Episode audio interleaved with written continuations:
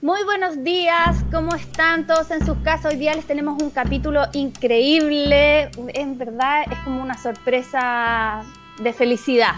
Tenemos un invitado increíble a este capítulo, es de los mejores profes que yo conozco, una persona súper interesante que a mí me ha enseñado muchísimo y lo queríamos invitar hace mucho tiempo al podcast y hoy día le vamos a sacar el jugo. Nuestro invitado de hoy se llama Pablo Samur y es quien está detrás de Bioinsumo ¡Bravo, Pablo! Gracias, por la exclusividad. Un honor más grande. Grande, de verdad que El honor es nuestro.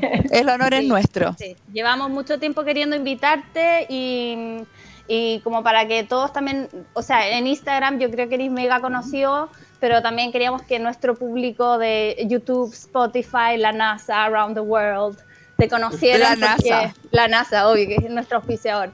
Eh, nada, que te Dior. conocieran y junto con Dior.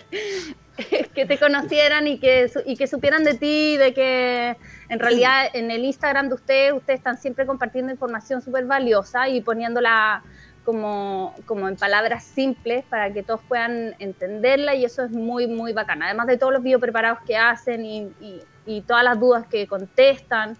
Así es que nada, queríamos que todos conocieran al profe Pablo. El profe Pablo. Te juro que nunca me habían visto así. Pero ¿En bueno, serio? hola a todos, hola a todos y todos, po. Un honor. Y en este espacio tan, tan lindo en realidad que, han- que han creado. Escucho el podcast. Ay, gracias. podcast. ¿En serio? ¿Eres fan? Sí. Bueno, sí, ya sabrás todo. obvio, por, su- por supuesto. Hi- Hicimos una promesa que te íbamos a dejar hablar, porque cuando nos entusiasmamos tanto cuando tenemos invitados que a veces no nos dejamos hablar. Claro. Yo problemas para hablar no tengo, o sea, a mí me dais cuerda y me largo. Bacán, somos, entonces va a estar perfecto. Oye, Pablito, cuéntanos para que las personas que no te conocen, cuéntanos un, un poquito de ti, de qué es lo que haces eh, a Ya. diario y, y de qué es lo que hacen en Bioinsumos Chacrana, por ejemplo. Te vamos a preguntar hartas Ya. cosas más, pero dale. Ya, pues, ya, bacán. Nada, pues mi nombre es Pablo Samur, soy ingeniero agrónomo por deformación, como siempre digo, eh, agricultor en formación eh, y soy eh, fundador y, y, y me carga decirlo, pero soy gerente general de, de una, ¡Guau! una peque- una pequeñita empresa que se llama Bioinsumos Chacrana, donde, mm, donde básicamente sus productos mediante procesos biológicos para convertirlo en, en insumos agrícolas. O sea, abonos y... Bonos, sustratos, biofertilizantes, inoculantes microbiológicos, eh, insumos regenerativos en realidad, ¿no? insumos regenerativos y con, y con, y con harto foco en, en lo que es el formato para la agricultura urbana. Ese es como nuestro nicho. Claro, para el huertero en casa, pero también para el, para el huerto comercial Claro. también. Pequeño huerto comercial. pero no tan así, no tanto. O sea, a través de otra empresa, por así decirlo, nosotros abordamos la agricultura más extensa. Pablito, tapaste el Pablo, te micrófono. estamos perdiendo. Sí, Sí, te estamos perdimos. ¿Aló? perdiendo ¿Aló? un poco de Ahí sí, Ahí ahí sí, sí, sí. ahí sí te encontramos de Ya, nuevo. bueno, perdón. Ya, no, te decía No, no, que el tema del huerto comercial eh, no lo abordamos mucho desde Bioinsumos Chacrana, pero sí igual, igual sí. Ah, ya, Ahí van- se van a enterar, ahí se van a ir enterando. bacán. Y es una empresa qué familiar igual. Eso ¿Cómo? también es muy bacán. ¿Cómo? Que es una ¿Una empresa familiar, familiar? también. Claro, o sea, uno siempre se quiere como relacionar o, o qué rico trabajar con gente con la que uno también decidió vivir, pues, o sea, Claro. creo que fluye harto la y eh, tiene pros y contras, pero sí, pues o sea, trabajo con la Cata, mi señora, eh, y tra- trabajo con la Vero, que es una tía, y trabajo con la Bea, que es mi cuñada. Claro. Todos somos, lo- los cuatro somos agrónomos, y cada uno está a cargo Y de tienen, y tienen a la Ita, tienen a la Ita, y a la. Ita, que eh, no trabajo con ella, lo máximo. trabajamos para ella. Para Eh, Eh, obvio, po. obvio, la reina madre, po. La, la Ita es la gurú, o sea, la Ita aquí dice, vayan y cámbienme la bomba a la noria", y yo me meto a la Ok. noria y la saco. Obvio. Así, o sea, mi, mi vida se articula en de las necesidades de la Ita. Y la Ita, esto, que no lo dijimos, la Ita es tu suegra. La Ita es mi suegra y es como mi segunda madre y Lo máximo, Laita. Sí, es, claro, sí, no sé. sí, es lo No más se tierno que hay. Es muy linda. Es la, la Ita Pircana en Instagram, por si, para que la busquen. Ita Vircana. Y Un amor. bueno, con la Ita nos tenemos mucho cariño mutuo, la verdad. Bacán. Oye, Bacán. ¿cómo La partiste, la Pablo? ¿Ah? ¿Cómo ¿Cómo partiste? ¿Cómo se te ocurrió? Sí. Uy, buena, buena pregunta. Eh, se me fue ocurriendo. No es que se me haya estoy como de una. Y yo también digo como que yo no he inventado, no he inventado mucho, sino que he desarrollado y, y, he posicionado cosas que no, he inventado la rueda. Eh, y partió con la necesidad de, eh, de insumos. Así básicamente. Partió por la necesidad de insumos eh, orgánicos y que me dieran resultados eh, para ser agricultura. Así, literalmente así partió. Eh, partimos nosotros, talleres para niños en realidad, hace muchos años ya, como el 2015. Y es hacer huertos para los niños, para las vacaciones, por ejemplo. Era la mantención del huerto y así como que nos empezamos a dedicar eh, a esto. Y esos huertos nosotros prometíamos como, como que vaya con, y con insumos, con el compost que encontraba ahí en el Sodima, semilla y no había un fertilizante, abono, ni sustrato Difícil. especializado, ni nada. Dando los resultados y ahí fue como, oye, puta, no, en verdad no, no, no existe alternativa. O sea, compost y humus era lo más eh, sofisticado y Que y compost Calidad. marca Anasac, po. O sea, la Claro, weá sí, muerta pues no, pues no. mil no, no. le no, no, No, claro, no- Voldemort, no le demos- Voldemort. Aquí decimos las cosas como son, Sí, para que pues, nuestros seguidores no, no, no, no, compren no. weá. Sí. Eso sí. Y era bien dudosa en realidad y, y los resultados hablaban por sí solos. Pues, se lograban resultados productivos en un huerto urbano con los insumos que se podían conseguir en el comercio local. Y, y así fue como nos empoderamos de la Los vamos a tener empezar a fabricar nosotros porque se puede, ¿cachai? Porque yo escuché. Y lo primero que hicimos fue, bueno, esto fue de la mano de muchas otras misma etapa, ¿ya? en la universidad básicamente. Y lo primero que hice, me, a- vení- vino Jairo Restrepo y me Justo te iba a preguntar, amigo. Justo te iba a preguntar eso, como, como si es que, ¿quién era como un gran referente de lo que es, de lo que hacen ustedes? Qué bacán que lo nombres a él. Sí, o sea, Jairo sí o sí. Yo no soy de tener ídolos ni cosas así, pero Jairo ha sido un referente. Pero también, también me quedo mucho con toda esa gente que nosotros estábamos aprendiendo, ¿cachai? Antes de, de conocer a Jairo como persona, estuvimos haciendo bocachi, haciendo fermentaciones, capturas de micro, un poco más ciegas con mucha gente, eh, que siento que ellos también el impulso en ese momento en que no había de dónde más agarrarse para hacerlo, ¿cachai? Luego vino Jairo y me inscribí al tiro en un curso que se hizo en Caburga, yo y un amigo, mi socio Claudio, y ahí fue muchas cosas y, y- y eso nos dio vuelo para lanzarnos más también, ¿cachai? Más profesional y más empoderados también de, de- de hacer buenos bioinsumos locales, circulares, regenerativos. ¿Y aquí en Em, este momento la empresa ya estaba formada? O sea, ¿ustedes ya Mm. eran una empresa pro- propiamente tal No. o, to- o todavía no, No. era? Como todavía un, un proyecto. Era un proyecto, o sea, nosotros estábamos haciendo lo que actualmente hacemos a otra escala, por supuesto, formal. Era para el consumo interno, por así decirlo, ¿cachai? Ajá. Era para el proyecto, no era para vender en ese momento, ¿cachai? Qué, Qué bacán. Y Qué nada, bueno. y ahí se ¿Y fue de dando, suelo dónde aprendiste, metiendo. Pablo? Ah, eh, la verdad que fue bien ah, autodidacta. He sido bien autodidacta, me gusta aprender, me gusta aprender. Y eres muy Chócale, bueno enseñando. Sí. Sí, bueno, Pablito hizo un... Es que, ¿sabes qué? De lo que he escuchado, que parece que la, por lo menos en ese tiempo, la, la carrera estaba muy enfocada como en, en lo sintético, ¿o no? En la producción. ¿Tú crees que es Como La distinto? pelea, la no pelea sé. con la naturaleza. No sé si ahora es distinto, pero que, pero claro, la pelea con la naturaleza más que una guerra en, en contra de, de lo poco que la naturaleza produce solita. Claro, sí. Pedro? Y, mm, o sea, hab- habían profesores que eran, decía como profesores del ritmo, que eran solo los profesores que eran del lado claro de la fuerza, ¿cachai? Eh, que hacían esfuerzos Del por ritmo, meternos qué esas temáticas, ¿cachai? meternos como esos autores o esas líneas de pensamiento, terminaba siendo absorbido por, por la academia como venía siendo. Eh, Claro. Pero sí, yo igual tuve ramos de suelo y, y- y tuve que leer muchos suelos, pero desde la mirada más eh, de explotar el suelo. Tradicional. ¿cachai? Claro. Más Claro. Oye, entenderlo o regenerarlo. ¿cachai? Em, y Pablo hizo acá un, un- varias veces hicimos el taller, no, hicimos el de suelo y después hicimos el de huerto sano acá en la casa y es como para contarle a todos en, en sus casas que para mí esos talleres fueron muy, muy bacanes. Aprendí un montón y como que en el fondo son cosas que uno va observando pero no sabe que ya tienen un nombre.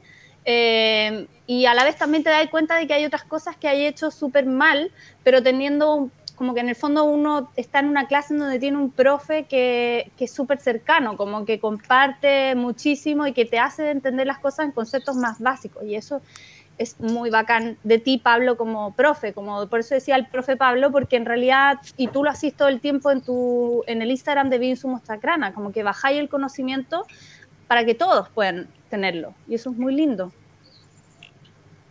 También creo que esa es una de las virtudes que podría, podría tener, que es como me gusta explicar, me gusta enseñar, me gusta. Me gusta, Se nota, Pablo. Se nota, se, nota.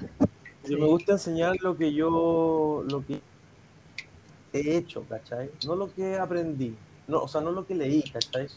Desde tu experiencia. lo que he evidenciado, ¿cachai? Porque cuando, imagino que sí, pero cuando yo me evidencio algo, lo veo con los ojos, lo alma, lo hago con las manos, ya imple- in- in- inmediatamente, ¿cachai? Como Claro. algo que te llega, ¿cachai? Nadie hace ahí experiencia en cabeza ajena. Sí, pues. Claro. Entonces, desde, después de eso, es súper fácil transmitir. O es más, mucho más fácil. Entonces, me gusta enseñar cosas que me pasan, que he hecho, que he, que he vivido. Y de- transmitir un mensaje como desde esa mirada, que es como siempre buscando como, como la regeneración eh, y no de como y, y desde el entender también, no desde el no desde el porque sí, cosas porque sí, ¿cachai? Entonces yo siempre trato de, de enseñar como desde las causas de, de los fenómenos, por así decirlo. Y Y, y Pablo, anda como más fácilmente también. Mm. y Pablo, ¿cuál es lo que más te fascina acerca del suelo? ¿Qué es lo que, no sé, el fact o el, el qué es lo que más te fascina? Eh, ¿Sabéis qué es lo que... Qué lindo en realidad, y nunca lo había pensado, pero así lo primero que se- fue como lo desconocido que puede ser, ¿cachai? Como lo, lo poco que sabemos del suelo. Eso me, me, me mantiene, ¿cachai? Porque es un es estarse sorprendiendo, creando, aprendiendo y reaprendiendo permanentemente. Es un poco, creo- un poco lo que sucede con, con las personas que miran a las estrellas, ¿no? O Cuando al uno mar. mira hacia arriba, mira- eso, O las profundidades del mar. Claro, pero del suelo uno nunca lo diría, como, ay, sí, la tierra la conocemos. Sí. Not. Claro, y sobre todo a escala 80% como- no conocemos. Sobre todo como a nivel Dice- microbiológico, ¿cachai? Claro, la, Que- la Eileen Ingham dice que 80% de los seres que habitan el suelo no los conocemos. Yo 80%. creo que es mucho más. Yo creo que es mucho más. Oye, pero- ¿qué es una agüita que corre por atrás? Perdón. Yo soy hoy, justo, justo se No, y la, y la, La Kate se se desconectó, fue. así como. Yo Se tomando un café, pero lo estoy tomando perseguía. a terciola. No, no te preocupes, yo estoy aguantando la respiración. O sea, listo. Yo tengo un té acá, pero yo sentía, como un Yo pequeño... me salí, dice la Kate. Yo me salí. Y se acabó el río de agua. un pequeño hilillo de agua que corría, ¿o no? Sí, yo. Perdón la interrupción, pero se me iba toda la... El cerebro se me iba Oye, para allá. Se perturbó, pero yo lo encontraba hasta rico. Era como, como no sé.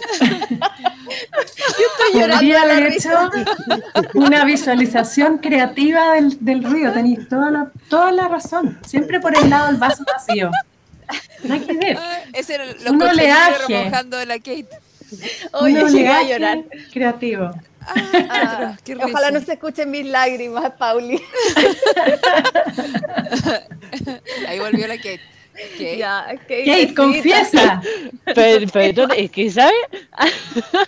Andan unos vecinos, es que tocó el día del, del riego y andan unos vecinos así limpiando el canal.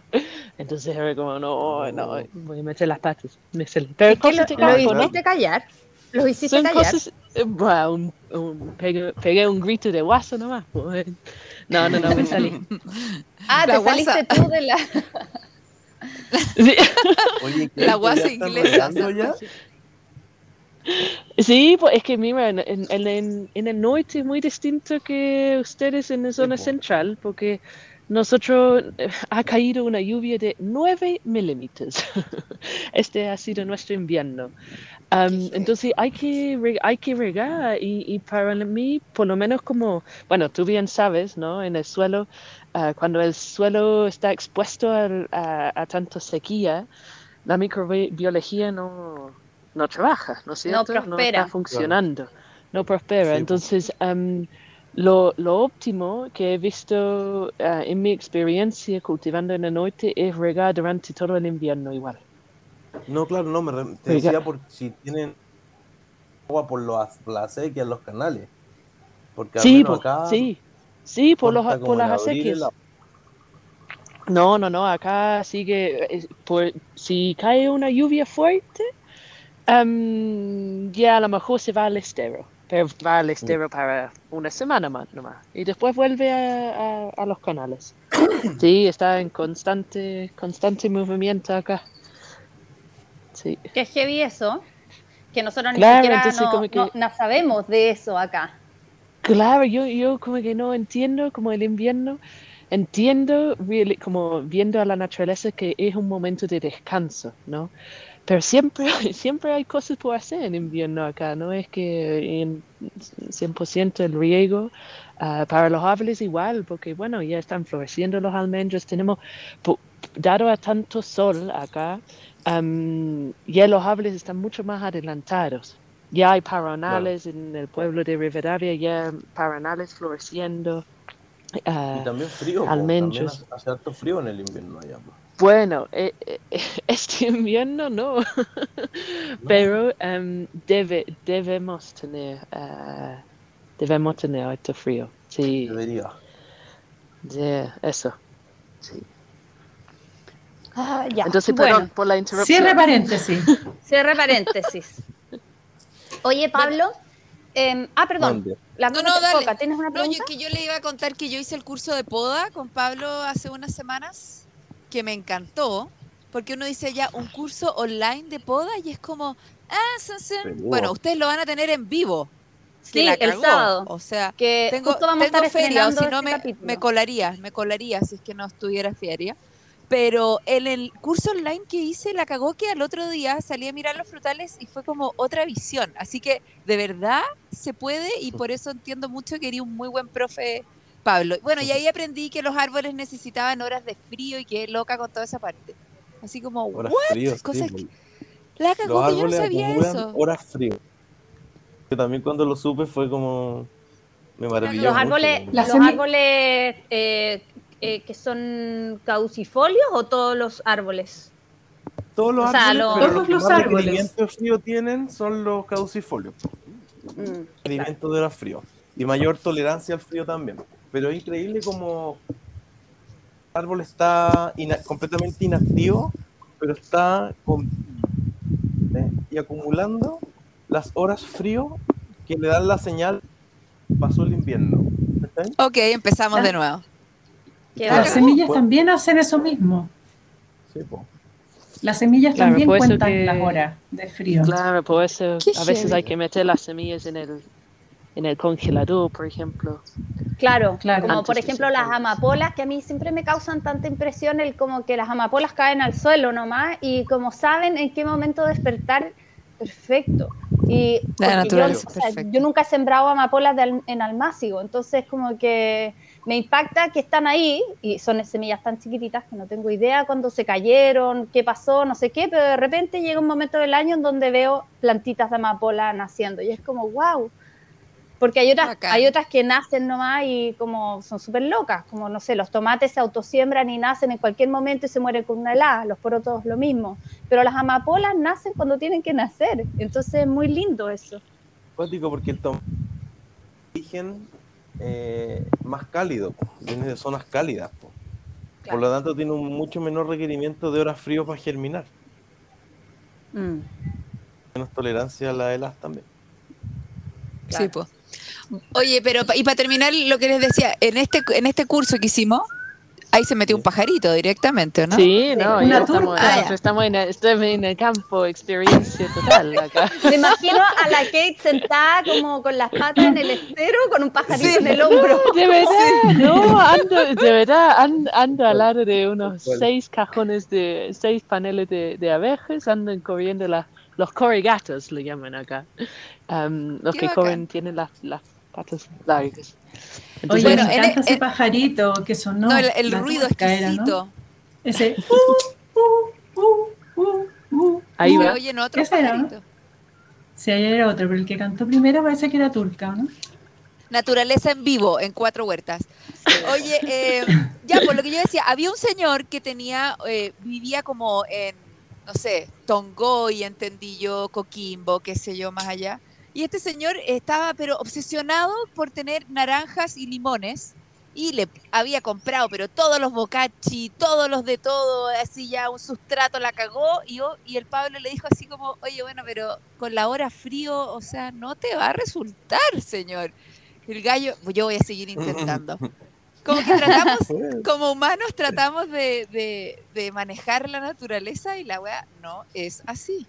Increíble, así. Bueno, eso. Igual, igual Sí. tiene algo de eso, ¿ah? Igual es la agricultura es un grado de artificialización gigante de la naturaleza igual, po. Claro, pero, pero lo tendría que meter ante el refrigerador, po. Y de porfiadismo, porque quién, o sea, todas sabemos que los huerteros no se rinden, que es como No, el- sí.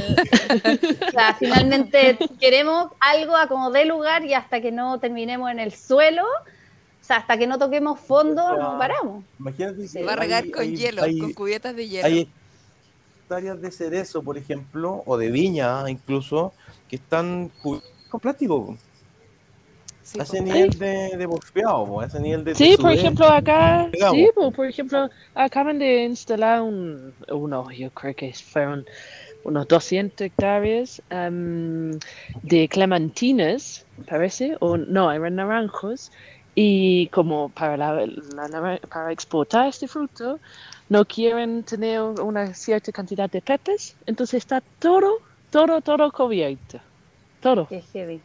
cubierto, Sí, blanco. Oye, Pablo, y ¿cachai? Que te voy a hacer una pregunta de repente media rara, ¿ya? Pero mm, eh, para mí fue muy bacán cuando hicimos el curso acá de, de Huerto Sano, hablar de la diversidad en el huerto, de lo mucho que necesitamos esa, esa diversidad para que nuestro huerto esté sano.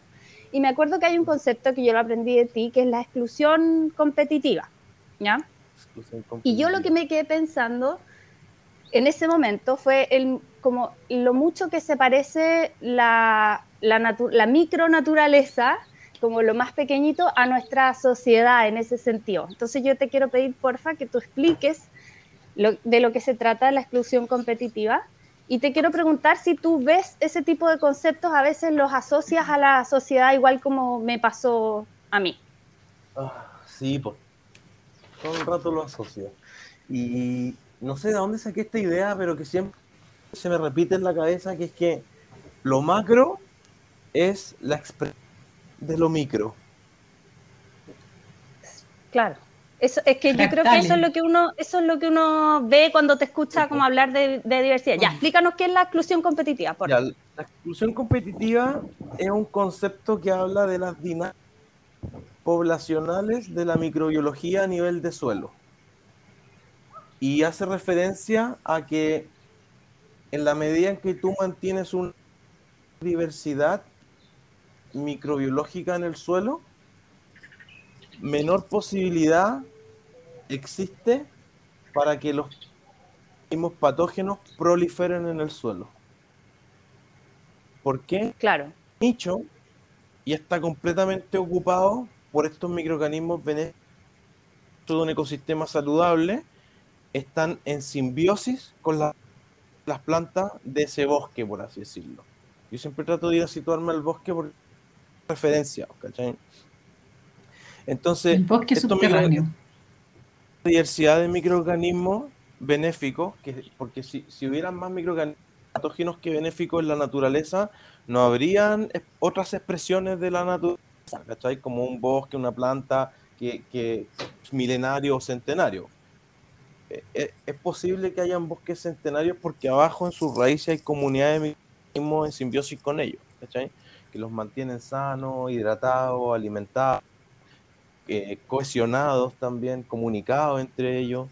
Eh, entonces la exclusión competitiva explica que eh, cómo nosotros para eh, prevenir o excluir patógenos del suelo tenemos que aumentar microorganismos en ese suelo. El hecho de que haya un microorganismo patógeno en el suelo realmente es producto de que hay un empobrecimiento microbiológico del suelo, en términos de diversidad de microorganismos, no de cantidad, porque, hay- porque se volvió muy de moda esto, popular con micorriza o con tricoderma, Claro. eh, agregando una o dos especies distintas cuando estamos hablando de una diversidad infinita de, de especies y cepas de microorganismos sentido a la salud de un ecosistema, que le dan sustento a la salud. Entonces, a mayor diversidad de microorganismos, eh, presencia de microorganismos patógenos. Entonces, cuando tú decís, oye, Se tengo un, tengo un problema de un patógeno, aplico un fungicida. No, po, es Mataste del- todo. Claro, entonces siempre es como, no, no, no, agrega materia orgánica, agrega diversidad microbiológica, agrega un consorcio de microorganismos nativos, ¿cachai? Agrega, no agreguís tricoderma, ¿cachai? Agrega derma y muchas más. Y de esa manera, si tení eh, acoplarte al ritmo que eso requiere o al plazo que eso necesita, vaya a excluir los patógenos. Y eso es una cosa que está hiper descrita en estas comunidades microbiológicas del suelo. Y es, y es entender Además que si no hay con- patógenos, si no hay patógenos, no hay alimento para varios de esos microorganismos también. Tiene que haber. También, o sea, claro, sí, los patógenos. Ahora hay que, hay que diferenciar entre, por ejemplo, un microorganismo. No es lo mismo que un patógeno, ¿cachai? Puede ser, ¿Cuál es la diferencia? Puede ser ambas. Es que por muchas veces hay microorganismos patógenos que no quieren necesariamente de- matar a la planta o no les sirve, ¿cachai? Es cambio, solo un enfermante. Eh, es, una, es una especie de... No, no, no es una simbiosis, no me acuerdo cómo se llama esa, esa forma de relacionarse, es como un parasitismo, por así decirlo, ¿cachai? Donde te mantengo vivo, pero estoy todo el rato... Ay, ay, bueno, eso también se puede traducir a la sociedad, también hay varios de. Hay varios, hay varios. Pero también tiene, pues, que, que, tiene, tiene harto que ver también con la microbiología de la guata, ¿no? Yo lo pongo también Obvio, en, lo po. personal, ¿no? Como, ya, ok, antibiot- antibióticos son necesarios, pero también probióticos eh, tienen que ir de la mano, Es que claro, el antibiótico es más lógica de funcionamiento, de razonamiento que, que el fungicida. Mm. Que va a matar. Claro, va a matar.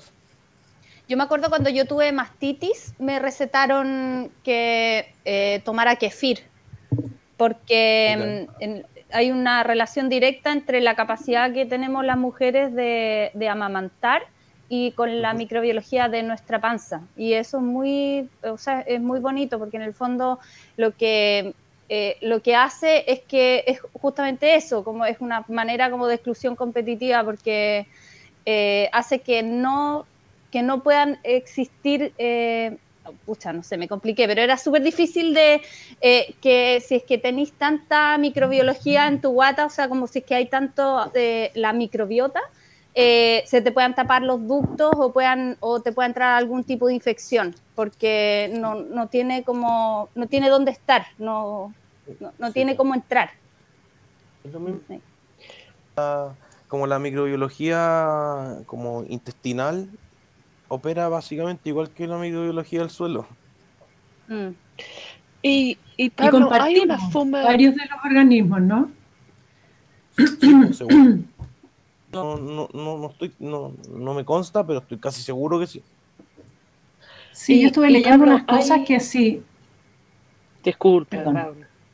No, Dale, disculpa, dale, dale, dale, Hace dale. usted, dale. después de- No, no, no, no, será solamente decir que sí, que estuve leyendo eh, como entre la relación entre los microorganismos que tenemos en la guata y los del suelo. Es Y- que finalmente qué, por lo que comemos, ¿o no? No, no Claro, tiene que ver con eso. con lo que... Sí, tiene que ver con eso también. Hay or- microorganismos que entran por la comida. Y después Bueno. lo- los debiéramos devolver. Oye, lo que yo Ya quería saben, decir como con respecto a lo de, lo, de, lo de que es bacán como nos parecemos a la a, como nos parecemos en ese sentido a las plantas, es que es justamente eso, pues que en el fondo, eh, como desde el lado de la diversidad, que es muy bonito pensar que mientras más diversidad, más sana están las plantas, y yo creo que nosotros como humanos también, en nuestra sociedad, mientras más diversidad hay, como también mayor, mientras más, más respeto y más eh, cariño Sí. hay entre, entre todos los que somos distintos, podemos construir una mejor sociedad. Como que esa es la relación que yo hacía con, con toda esta parte como del, de la salud del huerto, que es muy bonito. Pero se necesitan parásitos, parece, y se necesitan depredadores. Mm. Sí, la es la así. semillita de tiene la que haber un discordia. equilibrio. ¿no? Claro, tiene que haber sí, un equilibrio, exacto. obviamente. Sí, la naturaleza es así. Tengo una pregunta. Hay una forma, ah, digamos, lo mismo como nosotros, como seres humanos, tal como las plantas en nuestra huerta, em, Ya. hay una forma antes que se enfermen o se muestren debilidades en, en la planta o en el exterior, hay una forma que uno puede hacer una prueba de suelo, por ejemplo, para ver cómo está comportando la microbiología. ¿Hay una forma de que uno en casa puede hacer eso? ¿O no? Mm, Seguro que sí. Seguro que sí. ¿Germinar Ahora- rabanito? ¿No? No, es que claro, eso es una, es una prueba como de fisicidad, ¿cachai? Ah, ya. Pero como para evaluar la microbiología. Esa fue la pregunta, Kate, ¿cierto? Asociada a Eso, la sí. microbiología. Sí.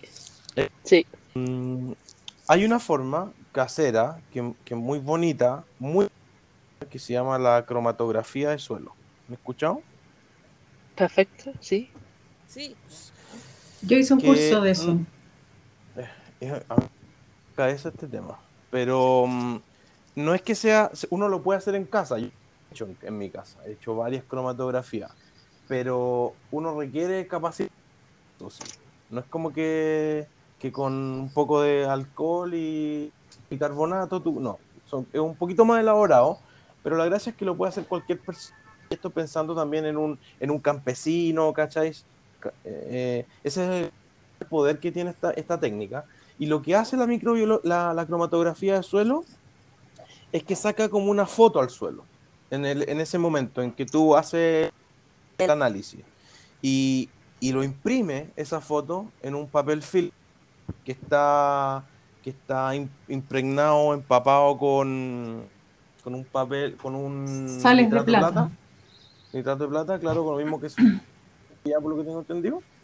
Y tú Ajá, imprimes Sí. una fotografía del estado actual de este papel filtro y lo que te muestra son cosas bastante interesantes, como por ejemplo el nivel de oxigenación del suelo. Te muestra la, fracción del suelo, te muestra la fracción orgánica del suelo y cómo esa fracción mineral y esa fracción orgánica están más o menos dadas entre sí debido a la actividad microbiológica que hay en ese suelo. ¿Se entendió? Sí, es poco específico, sí, Perfecto. a la gente que quiere saber cómo exactamente qué microorganismo tiene, eh, No, es pero, pero- análisis de laboratorio. O sea, para saber Claro, eso, claro, tiene que eso ser es un análisis de microscopio. laboratorio. Pero con- Microscopio, con de cromatografía, sí, y- pero con es cromatografía, claro, casero, porque lo puedes si hacer en tu cuerpo está- casa. ¿Cachai? Sí. Yo tengo una amiga que hizo el curso con la mm, eh, Ingham y eh, se, cer- se certificó, ¿cómo se dice eso? Se no sé qué, para, para poder hacer análisis de suelo con microscopio. Y lo hace.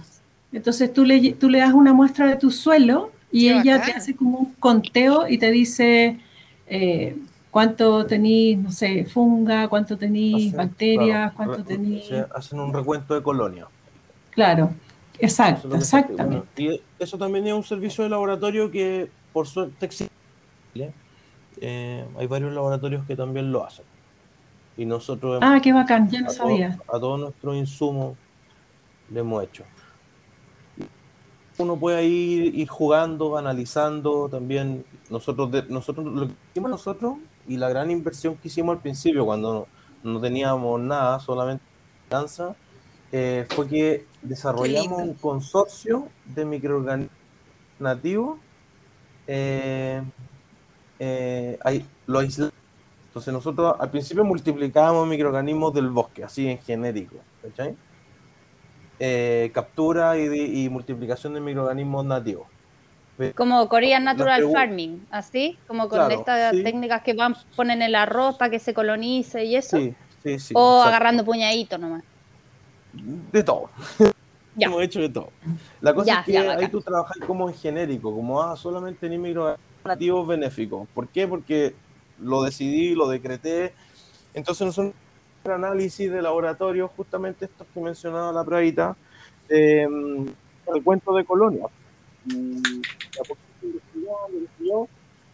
Te perdimos, fuiste, te fuiste. Pablo. Vuelve, vuelve, Aló. vuelve al Fuiste micrófono. lejos. Aló, Ahí, sí. aló. Ahí sí. Buena, Sí. bacán. Ya, no sé en qué parte qué, pero realmente En los laboratorios.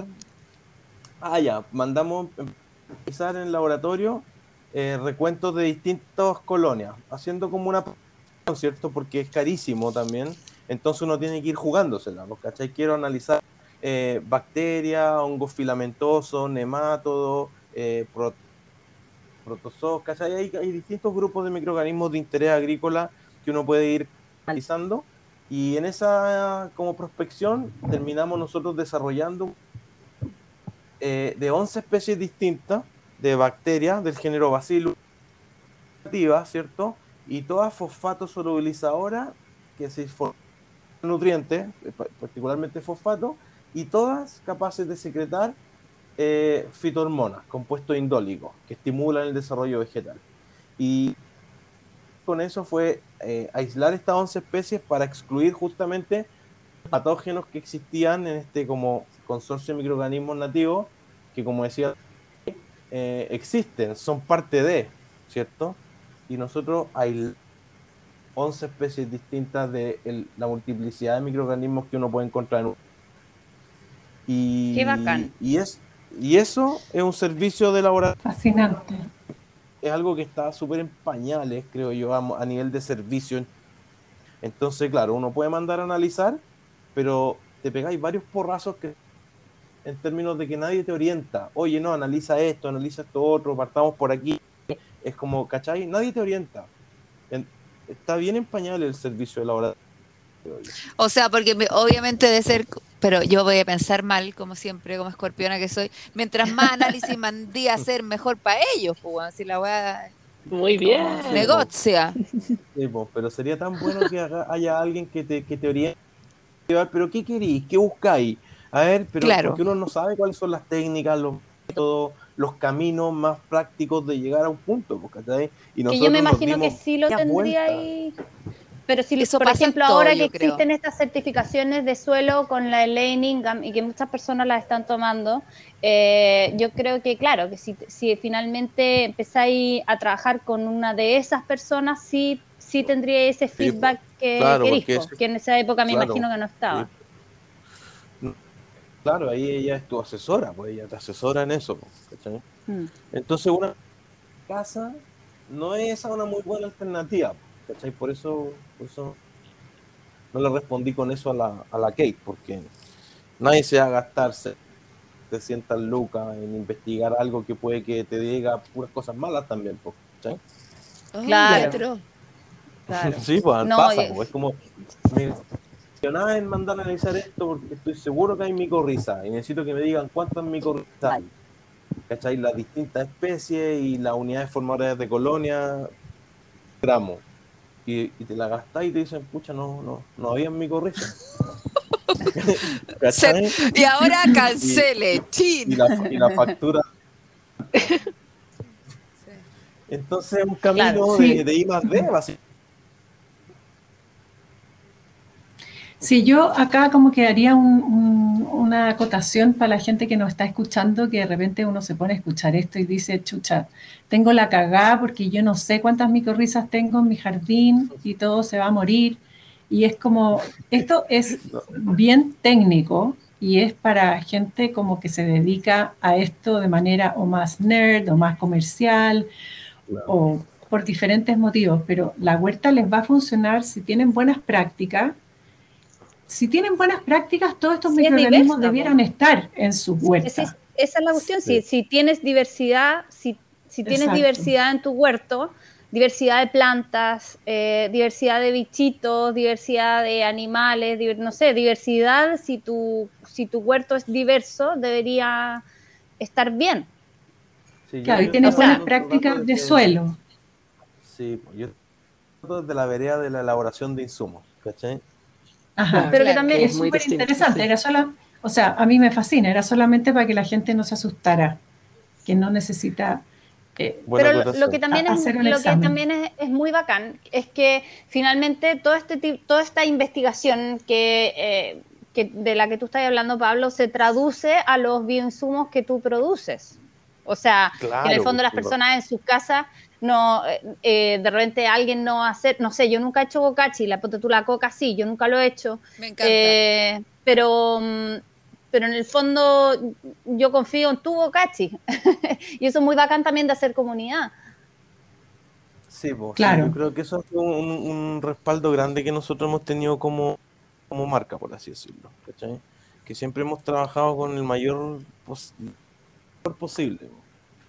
Pa- pa ofrecer Oye, Pablo, ¿y nos contarías. Sí. qué productos tienen, no todos, pues, pero los principales, y para qué le puede servir a la gente? Ya, bacán. Tratamos de tener eh, útiles, ¿cierto? Eh, y, de, y de hemos desarrollado que la gente le van a servir o que necesita, ¿ya?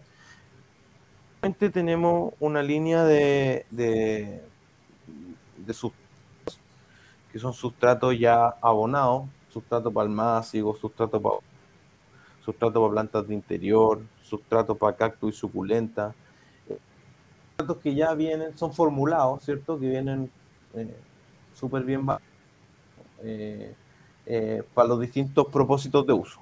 También tenemos eh, abonos como abono bocachi, humus de lombriz y una línea de biofertilizantes, que son fertilizantes mm, eh, que se pueden aplicar vía riego o vía foliar. Y explicaría, por ejemplo, para qué es el... Perdona, te interrumpí en la mitad, pensé que había terminado. Dale, perdón. No, iba a decir que nuestro producto más vendido o lo que más, eh, siempre hemos, lo que mejor y, y más hemos potenciado ha sido el abono bocachi. Creo que por ahí partimos y por ahí nos estamos diferenciando. Yo me acuerdo perfecto cuando llegó la, la Cata para acá, como, oye, tengo, yo no la conocía. eh, de hecho, la Cata estaba embarazada. eh, y llegó y ahí nos conocimos y me dijo, tengo algo que te quiero mostrar, que te va a servir para tu huerto. Y, y no sé, me encantó, como, como en el fondo, de conocer a la Catita, que es lo más amorosa que hay, hasta, hasta como el, el cómo me explicaba que iba a funcionar todo, que en el fondo es escuchar que algo te va a funcionar, no del punto de vista como de, esto tiene, tiene nitrógeno, eh, sino que es como, esto va a ayudar porque tiene microorganismos que, entonces como que fue la primera vez que escuché a alguien eh, habl- como decirme qué le tenía que aplicar a mí o qué tenía que meterle al huerto desde el punto de vista desde la naturaleza. Y, y eso fue muy, muy bacán, como que una muy buena primera impresión de, de ustedes. Qué lindo. Oye, Pablo, ¿y, nos contaríais qué es Bocachi, como básicamente cómo se hace y qué es el Ya. efecto que produce? Sí, puedo hablar mucho rato de esto. Pauli. Tenemos tiempo. Ya. sí, pero deja tiempo para que, para que también nos hables del humus. Ya, ya, ya. El, el bokashi un- es un abono formulado, eh, técnica que se desarrolló en Japón, que es una fermentación aeróbica acelerada en comparación con lo que compost. Al, al principio cuando me preguntaban todo el rato, ¿boca qué? ¿Qué? ¿Boca cuánto? ¿Es, ¿Qué es? Yo decía, es como un compost enriquecido y acelerado, ¿ya? Que tiene un nivel de estabilización menor que el compost, lo que implica que los nutrientes contenidos es- son de, están fácilmente disponibles para la planta que en un compost y tiene una mayor concentración de nutrientes generalmente. No se puede generalizar mucho porque es una técnica, no una receta. Hay miles de recetas, cada uno tiene su receta. Pero en general tiene mayor concentración y mayor diversidad de nutrientes. Y está mucho más activo que un compost en términos mi- Y una pregunta, Pablo, cuando tú armes un bocachi, lo óptimo sería aplicarlo ah, dentro de un cierto tiempo, digamos, una semana, dos semanas, o puede esperar algunos meses. Em, puede esperar, puede esperar. Ya. Partimos, hasta yo mismo repetía y decía que el bocachi no se puede que, el, que hay que aplicarlo máximo dos meses desde que uno lo haga. Y, y cuando escucháis eso, te hace sentir, parece lógico, y empezáis a investigar, indagar en por, ¿por qué. ¿Por qué no sé, por qué se echa a perder? Si yo lo veo está igual que cuando, o muy no, es que los microorganismos eh, eh, se pierde la diversidad y la actividad microbiana. Y es relativo y no es tan así, la verdad. ¿ya? Entonces, hoy en día, con análisis de laboratorio en mano, porque uno que es busquilla, yo mandé a analizar pues, un compost recién hecho, un compost de tres meses y un compost Qué bacán, qué Y- buena eso, esa- Sí. ese, Sí. ese análisis. efectivamente hay una disminución de la actividad y, y de más que de la actividad es como de la cantidad de microorganismos activos ya a medida que pero no es tan significativa tampoco siguen habiendo una, un, un nivel de concentración de microorganismos cómo decirlo para que no suene pero increíble Claro, no es Oye, como lo voy a votar, porque Una lo voy pregunta a, que puede lo voy a ser- votar porque está muerto. Claro, pero hay una, una pregunta que puede ser un poco tonta. ¿Qué pasa si es que lo mantienes humedecido? Porque en el fondo, cuando tú lo Ah, aplicáis al huerto, lo que estáis haciendo es que lo, lo, mantien- lo mantenéis vivo. Sí, pues mira, en el proceso tú, juntas los materiales que lleva el bocachi, que en el caso nuestro lo elaboramos en base a guano de harina, cascarilla de arroz, cijo de carbón, afrecho de trigo, roca, levaduras, melaza y agua. Entonces tú humectas, se activa y los microorganismos empiezan a multiplicarse exponencialmente gracias al contenido de azúcares simples y azúcares complejos. Y en un punto se le el agua a través de los volteos que uno le tiene que estar haciendo. Y cuando saca la microbiología lo que hace es que esporula. Y uno queda completamente inoculado de esporas de estos microorganismos. Y eso es una estrategia de sobrevivencia de microorganismos, ¿cierto? Que se venían multiplicando hasta que los recursos se le acabaron y su estrategia es esporular. Y, la, y el abono queda completamente lleno de microorganismos. Como eh, congelar. Y la gracia de esas esporas. En el tiempo. Es que son súper resistentes a la adversidad en términos de la radiación, la sequía, las temperaturas, ¿cachai? Entonces tienden a sobrevivir bastante bien. Piensa que en un bocachi de seis meses, concentración de unidades formadoras de colonia del orden de 10 a la. Eso significa que estamos hablando de miles de millones de unidades formadoras de colonia de microorganismos mesófilos por cada gramo de agua. Me fascina este tema, me, me, me, me vuela la cabeza.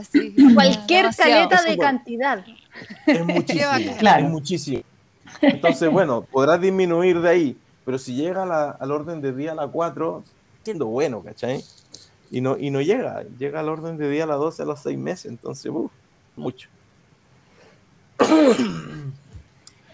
No, sé de qué está. Sigamos con. Respondí la, última pregunta o no. Humus, humus, de, la, de la humedad, de la humedad. Te pregunté si es que, si es que ah, se humedecía. Ya, eh, claro. Se seca, esporulan y ahí se queda. A menos de que se vuelva a ser o le vuelva a, le volvamos a añadir una fuente de que en el caso cuando tú lo echas al, al huerto los azúcares a la planta, los microorganismos. claro, claro. En simbiosis. Y el agua la bella el suelo, el agua el riego. ¿Cachai? Y ahí se activa todo de nuevo. ¿Cachai? Y se vuelven a multiplicar a otra tasa, por supuesto, mucho más eh, a lo que está pasándole a la planta. La tasa de multiplicación de los microorganismos depende de las secreciones o las exudaciones de azúcares de las plantas hacia países que de nuevo vamos a la diversidad en el huerto, o sea, la mayor cantidad de plantas y, la mayor cantidad de, plantas diversas van a producir un suelo más sano y más activo. Sí, ahora, y ahora, para terminar de responder tu pregunta, si el saco de bocachi seco se te moja, se va a activar la microbiología y no es que se echa a perder no, sino que se empieza a desestabilizar. Porque así seco en el saco, tres años y va a seguir siendo lo mismo. Pero si se te moja, va a dejar la medida que pase el tiempo, ¿cachai?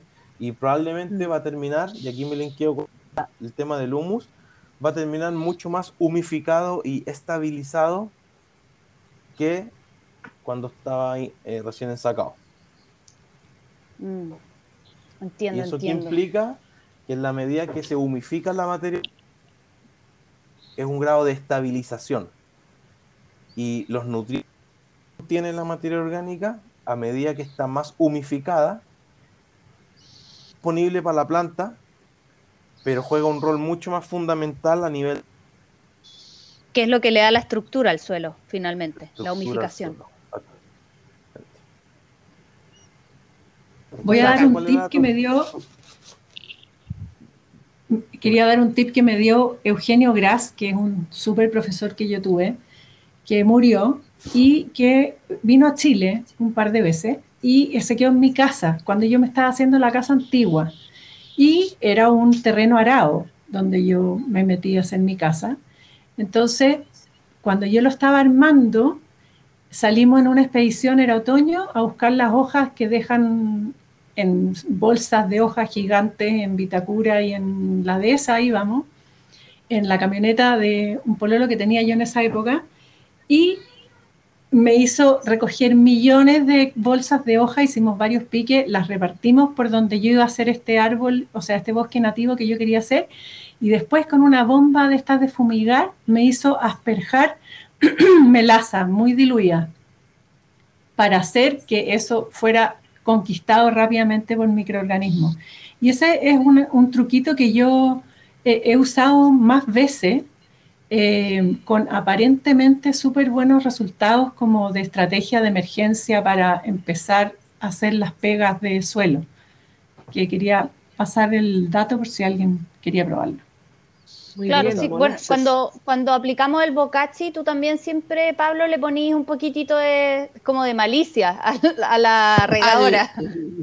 cuando hace el sustrato palmásico, Pablo. Un poquito de amor, un poquito de amor. como, son glotones los, los microorganismos. Les, fascina el azúcar. Sí. A los microorganismos. El motor. Sí. Ahora, por eso no hay que abusar tanto también, ¿ah? porque la gracia en, en, en la agricultura, en el huerto, es que la planta sea la que esté alimentando los microorganismos a través de la simbiosis. Exacto. Sí, por eso dije que era un procedimiento de emergencia. Sí, como inicial, como un punto de partida. Claro. Sí. Es como cuando hablábamos de la inflación, Pablo. Eh, eso, como que le, como que le inyectáis inflación a la, al, ecosistema, ¿no? Como que, claro, porque le metí... está inhibiendo la simbiosis llega un punto en que se inhibe la simbiosis con tanta melaza que le estáis echando. Y hay una multitud de balancear. en términos de microbiológico, no, hay caleta, hay caleta. Pero, ¿cuál es el grado de simbiosis de esa enorme cantidad de microorganismos? Que al final es lo que necesitamos. Exacto. Qué entretenido, amo este tema. otra, otra. Ya, humus. Humus, sí, vamos por el humus. Eh, bueno, creo que dije todo lo que tenía que decir del humus. no hay más tema con el no, Pero humus no, hay, pero humus no, hay dicho nada. No, pero estaba ahí explicando que el humus era lo que le da la estructura del suelo. Yo creo que eso es como algo que no sé, de repente eh, uno entiende porque te ha escuchado en otras clases, pero eh, desarrolla, desarrolla, vamos, vamos. ¿Qué es el humus? ¿De dónde sale el humus? El humus es, em, es bueno hacer de que el, no es lo mismo la caca de una lombriz. está bien, está bien homologarlo para la conversación en términos estrictos. La humificación de la materia orgánica, estado como máximo de simplificación de la materia orgánica. De descomposición. De descomposición. Como para que lo entienda alguien que, por ejemplo, lo aplica a su compost. Sí. Eh, esa, esa, eh, esa humificación a cargo esencialmente de los hongos, no de una lombriz. Es un paso más allá. La lombriz es un paso, ¿ya?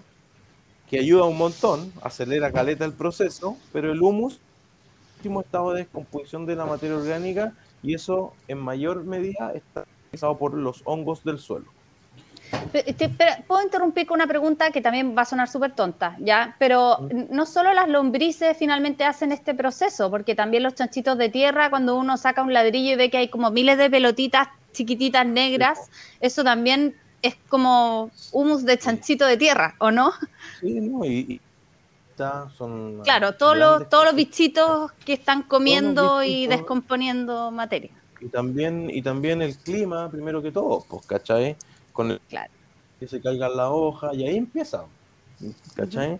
Y con lo, pues, bueno, lo, lo, la mesofauna, la microfauna eh, y, y los hongos y toda la microbiología asociada.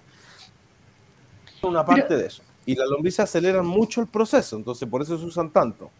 Y llegáis a un punto con la caca de lombrices en que la materia orgánica está bastante al borde de la humificación, por así decirlo.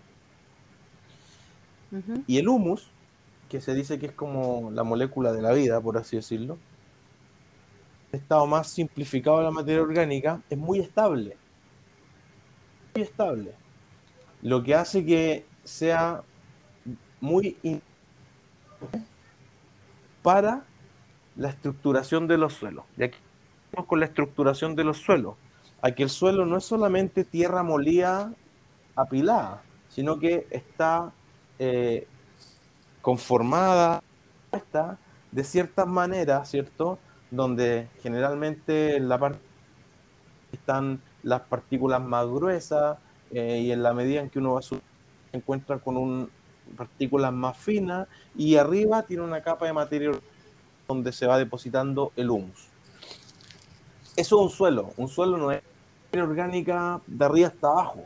Un suelo tiene que tener una fracción mineral abajo. Juega una, una función principal en la parte más superficial del suelo. Y lo que hace el humus, que la materia orgánica cuando se humifica, libera unos ácidos orgánicos que se llaman ácidos húmicos, ácidos ácido hematomelánico, que lo que hace es que recubre las del suelo y, las conforma como terrones, por así, por así decirlo. Y estos terrones... como un pegamento. Como el cemento del suelo, es como el, el aglutinante de las partículas minerales del suelo. Y estos terrones, dispuestos uno al lado del otro, sometidos al clima, al desarrollo de las raíces de las plantas, etcétera, permiten que el suelo tiene una estructura tal facilite por un lado la infiltración del agua y del aire y de las raíces de las plantas.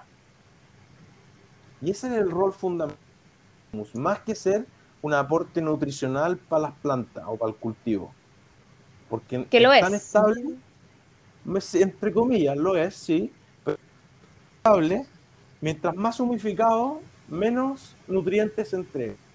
Entonces, la mm. caca de lombriz sí entrega nutrientes porque no es una estación terminada, por así decirlo. ¿Cachai? Entonces, mientras más estabilizado, más simplificado está la materia orgánica, más humificada está, más nutrientes tiene disponible para que la planta los pueda absorber. Pero más importante es su rol en la estructuración del suelo. Me encanta, bravo. otra, otra. es que es muy bacán entender cómo, claro, porque uno siempre, o sea, en el fondo uno maneja los conceptos que escucha a cada rato, que es como el humus de lombriz es un abono para el huerto, qué sé yo, pero es muy bacán entender que es mucho más que, o sea, que es mucho más que el humus de lombriz, que el humus es otra cosa finalmente. Eso es muy, muy, muy cool. Oye, tengo una pregunta técnica, Pablo que tengo hace demasiado tiempo y yo creo que tú me la vas a poder responder. Ay, qué nervio. ¿Sí? ¿Me copias? Bien vivo y en vivo Toda la carne a la parrilla, todos, los, vegetales a la parrilla. Enumérame los eslabones húmicos ah. de. no, tuve miedo. no, no, no, es una pregunta muy simple. Es que siempre, siempre, les digo esto, de hecho ya lo he escuchado otras veces del super magro. El super magro que bacán, pero que yo lo encuentro una paja atroz hacerlo. Entonces, siempre he tenido esta, esta pregunta.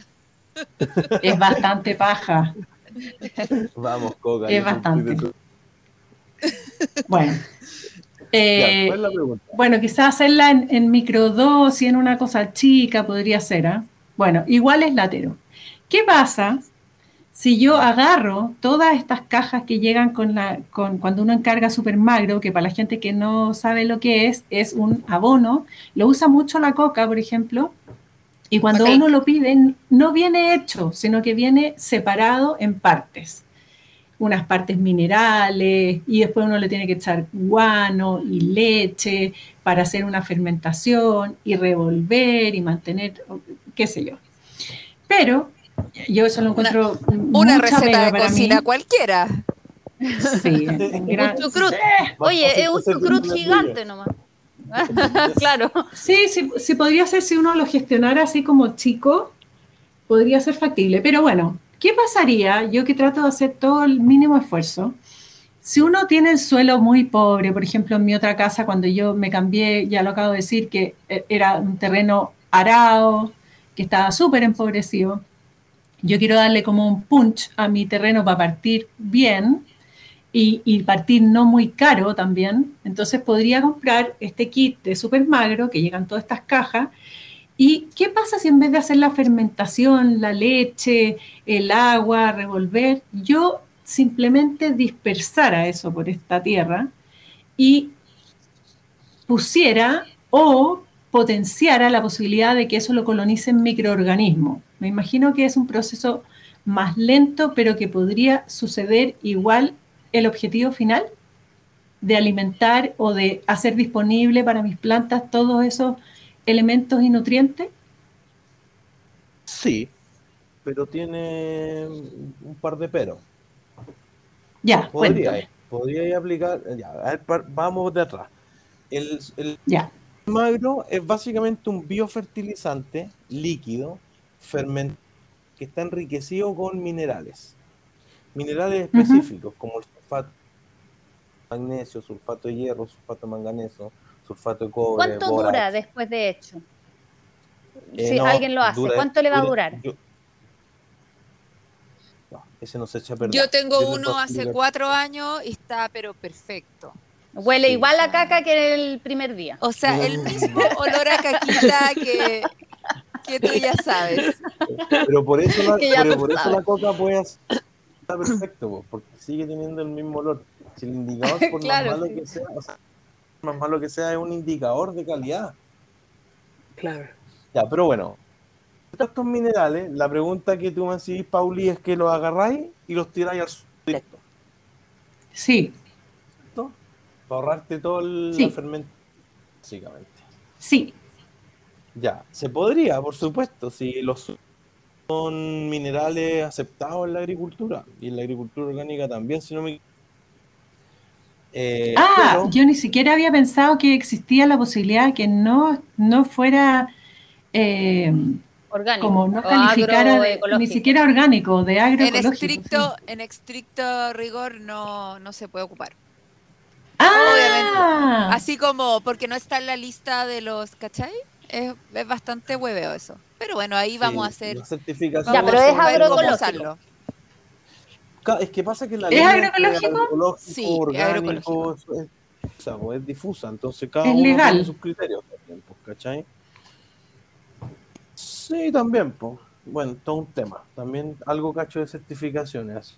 También podríamos Paja en un segundo media. episodio, yo creo, porque ese, claro, ese ese- Pero bueno, eh, si tú quisieras hacerlo, porque si tú, tú ya, principios técnicos te lo permiten, básicamente, eh, ya. hay dos pero. Uno es ineficiente porque gran parte de esos nutrientes contenidos en esas sales o van a lixiviar o se van a volatilizar. Y dos, Ya. muy probable que la salinidad del suelo aumente, la electroconductividad, a un Mm, punto puede llegar a ser riesgoso porque es difícil de... Entonces, por eso tiene la, tiene la ventaja del magro, es que en este proceso de fermentación, la disponibilidad de los minerales aumenta. Y que por otro lado, tú lo puedes y hacer aplicaciones foliares y no al suelo. Ajá. A Sin una planta, no el suelo. Sin fermentar. Claro. ¿Para, para qué? Para no aumentar. No, no, no. Ferment Fermentado. Ah, ya, ya, ya. magro. Ya, ya, ya. porque Las sales minerales son sólidas, ¿cierto? Entonces, aplicar foliar. Las podréis diluir en agua y todo, y ahí sí, pero ya para que la planta las pueda asimilar es mucho menor, porque en este proceso de fermentación la- los microorganismos lo que hacen es que quelatan minerales. ¿Qué significa eso? Que lo pasan a una forma química en que es asimilable por la planta. ¿Hacen qué? Que latan. Los quelatan. Lo, ponen en su forma de quelato es básicamente recubrirlo con una con un con, con Una ácido baba. orgánico y cambiarle la carga que la planta pueda asimilarlo eh, en mayor medida entonces un loco. tema de es ineficiente o es más ineficiente aplicarlo al suelo y es más arriesgado para el tema de la salinidad del suelo también se podría Ya. y, me Ya, y yo pero creo que muchos- muchos agricultores lo hacen Ah, sí, ¿ah? sí. Pero de No forma la más líquida. creativa. No, no, No, no, no. sí. Sólido. Ujú. Mira, Oye, y otra pregunta. ¿O que- ¿Alguien más quiere hacer otra pregunta para que yo no haga dos seguidas? No, dale, nomás, dale, Pauli, dale, dale, dale, dale. La espontaneidad primero. ya, siguiendo en la lógica de, de dejar ser, em, ¿tú crees que existen las prácticas de agricultura que permitan no tener que estar eh, añadiendo cosas? Sí, completamente. Oye, la pregunta No, buena, pero así como que la cabeza Buena, explotó. Du- dudé Yo también, me explotó la cabeza. Pero sí, creo. O sea, creo que uno puede llegar a un punto en que minimiza inputs. ¿Ya? Eh, ¿Cómo harías eso tú? O sea, por ejemplo, nosotros al principio echábamos bocachi cuatro veces al año. Ahora lo he hecho dos. ¿Ya? Pero uno siempre le está sacando cosas, o sea, para hacer el, el- hacer esta como agricultura circular, en la medida que tú sacas del sistema lo que saques, fruto, hoja, lo que sea, estáis dejando al debe algo, Es que sí, energéticamente o sistema, por ejemplo, estoy, estoy- yo estoy mirando mi parcela en este momento a través de la ventana. Pero mi sistema no termina en el huerto. po. La compostera que tengo ahí también es parte del sistema. ¿Cachai? Claro, yo si yo considero la compostera, o sea, considero que de todas maneras uno recicla los desechos de la cocina. Pero me estoy refiriendo a nuestro te- uno de nuestros temas favoritos en este podcast. Las cacas, la volviste caca. las cacas. Paulina Castro. La Pauli, la- todo lleva la caca Sí, con la todo, Pauli. todo, sí. Eh, Y tan directo de allá, la conocen. O sea, la conocemos No, demasiado. No, se iba bailando por aquí, por allá y no sé qué. Ya había tratado de meter este tema antes. Sí. una vida sutil, volando. Siempre llegamos a esto, siempre llegamos a esto. Ya, pues, pero las cacas. ¿Qué nos quieres decir de la caca? ¿Qué ¿Quieres decirnos algo de la caca, Pablo? O sea, sí, sí, sí. sí. Ah, yo, soy, yo soy de los que honra la instancia. Eres fan de la caca. Eh, En cierta medida, o sea, depende también. pues. Pero, o sea, el bocachi básicamente caca de gallina y me, me Sí, subo hoy y estamos me- hablando de me esa he tirado, me he tirado, me Oye, no pongan nervioso al invitado, por favor, porque yo. oh, No, pero la Pauli te está hablando del baño seco. Básicamente estamos hablando del baño ¿Sí? seco. Gracias, Estamos- gracias Winnie sí, por la traducción simultánea. traducción. sí, sí, sí. Ya, Palmera Records me pueden decir. Estamos hablando de la caca humana, de no- lo que Ah. nosotros sacamos y no devolvemos, en buenas cuentas. Se pone bien filosófica la conversa, porque, por ejemplo, me- Espérate, Pablo, pégate al micrófono. Los Pégate al micrófono. perdón, decía que Ya. partiste preguntándome por. ¿Cierto? De, de, de no me. ¿Cómo fue la pregunta inicial? Como... Una agricultura que no Sí. necesite tanto input. Que- No, que Sí no ¿no? necesite input, punto. Eso, que no Esa era. necesite input. Ya. Claro. Do- ¿A, a dónde está la línea de viene de adentro, viene de afuera? Porque, por ejemplo, yo también tengo gallinas, ¿cachai? Podría acá, etcétera. Entonces, mientras más complejo y más diverso, nuevamente, es tu agroecosistema, menos inputs vaya a necesitar. Entiendo que mis gallinas y su caca y mis vacas y su caca son parte de mi sistema. Y también dónde te ponís tú, po? porque qué tan inmiscuido o qué tan metido estáis dentro de tu sistema al punto de decir mi caca es un recurso. ¿Cachai? Eh, Claro. como, como buen que soy, po, o sea, aquí somos, me imagino que esto de carnívoro, vegetariano, o sea, nadie es completamente carnívoro como para que su caca no sirva para nada, todos somos más carnívoros o vegetarianos. Entonces, podría servir. Nosotros tenemos baño seco, no en la casa, pero en la biofábrica, ya este en el segundo baño seco que construimos, y cansamos antes del incendio a reutilizar o a abonar con el abono del baño seco. Y la cagó como creció todo. Literal. No, se pasó. No se lo echamos al Qué bueno. la- la- los chiquillos que trabajaban aquí cuando la biofábrica estaba aquí en la casa, como con un par de arbolitos, era como una terracita con unos arbolitos frutales, un parronal y unas rudas, unas caléndulas, ¿cachai? Plantas así las cosas así, y ahí lo echamos. Ornamentales. Y oh, se pegaron un disparo, pero tremendo, o sea, fue increíble, onda. Súper buen abono. ¿Y fue muy cacho procesarlo o manejarlo? No, para nada, o sea, no, para nada, pues mínimo esfuerzo, porque el baño seco tiene dos cámaras, el nuestro. ¿Cachai? Donde primero tú depositáis en uno, cuando, y estáis todo el estamos todo el rato echándole biodescomponedor, ceniza, acerrín. ¿Eh? Y cuando se llena, El, bi- lo el biodescomponedor también es un producto estrella de bi- bioinsumos chacrana. Es súper bueno. Sí. También. sí, es que eso no lo dijiste en los productos. Bueno, es verdad. Eh, bueno, la cosa es que ahí cerrada esa cámara mientras tú estás llenando la otra. Y en ese que se llena la otra pasan fácil seis meses. Entonces son seis meses de ese abono madurando. Y cuando tú lo sacáis de ahí, le- nosotros lo precompostamos esa vez, le dimos un golpe de calor fuerte, le echamos melaza, le echamos microorganismos, un poquito de agua, y luego precompostamos de temperatura para sanitizarlo básic- básicamente. Y fue súper bueno. O sea, nos miramos y decíamos, bueno, estaba mejor que el boca. ¿sí? Ahí tienes tu producto estrella.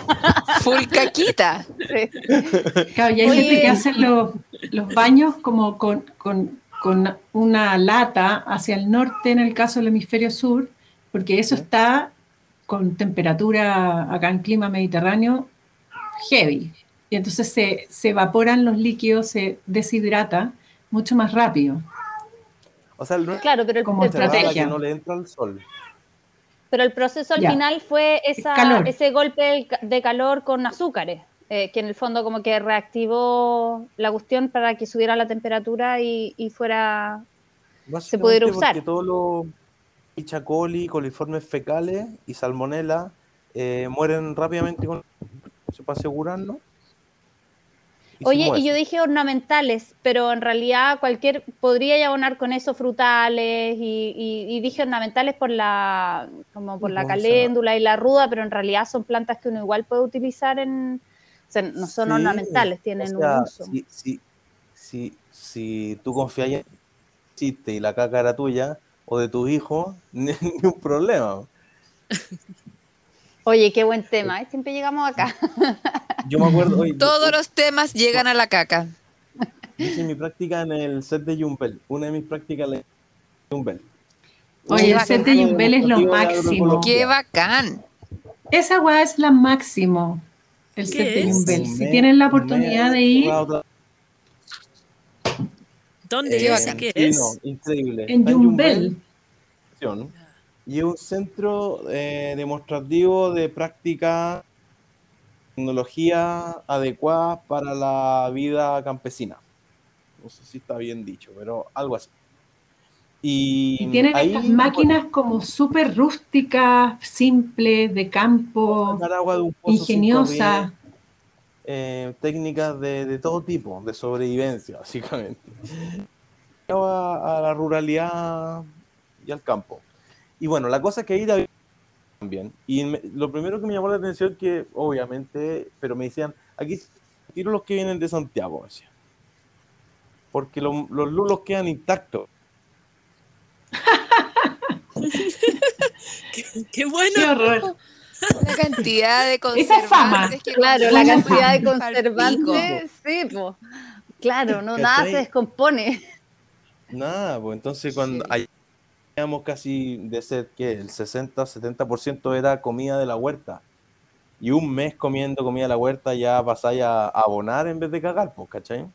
Claro, pasáis a ser una gallina más de todo el sistema, Sí, básicamente. pues, exacto. Entonces, Sí, llegado estás tú a- al agroecosistema que está ahí, o, o a tu sistema, a la tierra, a la naturaleza, es que tan hasta ese punto de. hasta ese punto integrado voy a estar. Nunca había pensado en eso y en realidad es, es heavy, po. Sí, Yo te como Sí. poco producto, yo te como poco producto con conservante, así que pasaría piola Sí, ya po. en el set de Bio. hay que invitar a, hay que invitar a la coca a la casa. Coca, andamos Ustedes también, favor. weona. Les apuesto que ustedes también. Así que todas podríamos ir. Sí, todos podríamos abonar nuestro huerto. Sí, eso es muy bacán, que uno cuando tiene huerto va comiendo mejor, po, obvio. O sea, Claro. es- es- yo creo que es una de, las de las consecuencias hermosas de, de cuando uno se empieza a meter en el huerto, que va ahí entendiendo para dónde va la máquina y va ahí cachando que hay cosas que básicamente son veneno. Yo Así nunca había, me había fijado lo mismo que, o sea, lo que acabamos de cachar, que los preservantes podrían tener un rol ahí. ¿ah? Yo, por ejemplo, hay unos, hay unos, eh, los pellets de perro, hay unos que tienen desparasitantes incluidos. Qué Y ese, si uno los echa al sistema, al compost, a lo que sea, al suelo, matan lombrices, matan, matan lombrices y matan microorganismos que sean de esa onda, de ese rango. Sí, Los antibióticos. Y por ejemplo, Nosotros tenemos un, un un compost de caca de perro. muy bueno. Eso. Claro, gallina con antibióticos, toda la razón. Este guano no, no, no. Día para hacer bocachi. O, O sea, el olor del guano de gallinas, así como de, a- de no sé, Es nefasto, Aquí es atroz. es un olor aquí De fábrica. repente- De Sí, repente sí. De avisan fábrica de gallinas. Están regalando guano de no sé quién, así como usuarios de Prodesal. A mí me llegan porque la Carito está en Prodesal y me cuenta. Y yo, Carito Nica. O sea, una vez fuimos a buscar y fue como, no, ¿qué hago con esta cuestión? Yo no lo quiero. Sí, yo me acuerdo cuando olor. llegamos acá, el eh, lo hacían, echaban guano eh, todos los septiembre y realmente a principios de septiembre olía, pero de terror. y, y mi miedo con mi gallina era que fuera a oler igual y no es el mismo no, olor. nada que ver, no. Es súper distinto, sí. Sí. Eh, eh, yo siendo la encargada del reloj, eh, ya llevamos eh, una hora y media conversando. Y ya llegamos a la caca, así que ese es el tema, finalmente la descomposición Para- nos dice listo. Para cerrar. Circular. La caca es lo que nos dice que cerremos. Qué bacán estuvo este capítulo, Pablo. Gracias, gracias, gracias por querer estar, por todo lo bacán que ha sido en esta conversación, por todo lo, mm, lo que nos has Lo que hemos aprendido. Sí, sí. De verdad, viste el profe Pablo. Sí, realmente Sí. el profe Pablo es el Me profe encanta, Pablo. seco. Sí, así es que de verdad, muchísimas gracias. Un honor realmente. Eh, creo que vamos a necesitar invitarte más veces eh, para poder hablar de seguir aprendiendo sobre los procesos del suelo, porque fue muy, muy interesante. Así que, ya, pues yo feliz. me, se me pasó volando. Sí, Se pasó volando, literal, Sí. sí. Bueno, Muchas gracias, Pablito, te pasaste. Y compañeritas. Un abrazo. abrazos, chao. abrazos para todas. Chao, chao. Chao, chao. Besos, chiquillas. Muchas gracias, Winnie, por tu anfitrionismo. Un placer. Besos.